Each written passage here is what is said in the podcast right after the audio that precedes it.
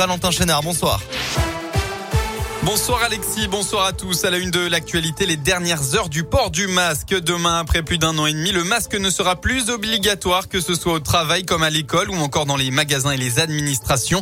Il restera cependant obligatoire dans les transports collectifs de voyageurs et les établissements de santé. Fini aussi le pass vaccinal à l'ensemble des lieux, que ce soit les bars, les restos, les discothèques, les cinémas ou encore les stades.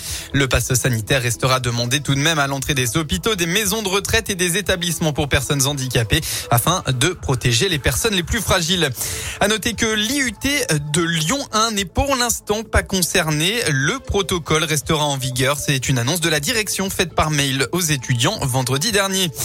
En parallèle, on rappelle une autre annonce du gouvernement, une remise à la pompe de 15 centimes par litre de carburant qui devrait intervenir à partir du 1er avril prochain. La remise s'étendra sur 4 mois et concernera tous les carburants.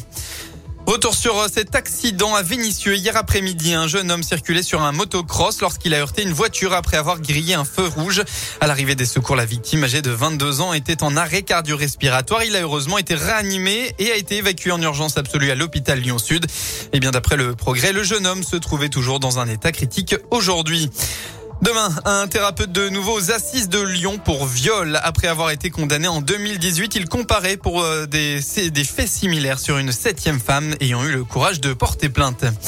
Dans le reste de l'actualité, les militaires russes ont bombardé tôt ce matin une base militaire située dans la région d'Elviv, à 20 km de la frontière polonaise. 35 personnes sont mortes, plus de 130 sont blessées, euh, selon un dernier bilan. De potentiels étrangers figurent parmi les victimes. En parallèle, un journaliste américain a été tué et un autre blessé par balle à Irpin, à la lisière nord-ouest de Kiev. Il s'agit du premier journaliste étranger mort depuis le début de l'invasion russe, le 24 février dernier. On passe au sport avec euh, du football. Un mot de la Gambardella. L'Olympique lyonnais en demi-finale de coupe. Les jeunes lyonnais se sont imposés contre Strasbourg 2 à 0. En revanche, Lyon-La Duchère a été battu par Caen de Buzyn. Et puis un mot de l'équipe de France de biathlon aussi. Il, elle a pris tout à l'heure la troisième place du relais mixte d'Otepa en Estonie. L'Indinois Simon Détieux, Quentin Fillon-Maillet, Chloé Chevalier, Justine Brezas-Bouget ont été devancés par la Norvège et la Suède. Voilà pour l'essentiel de l'actualité. La météo enfin pour votre début de semaine dans le département.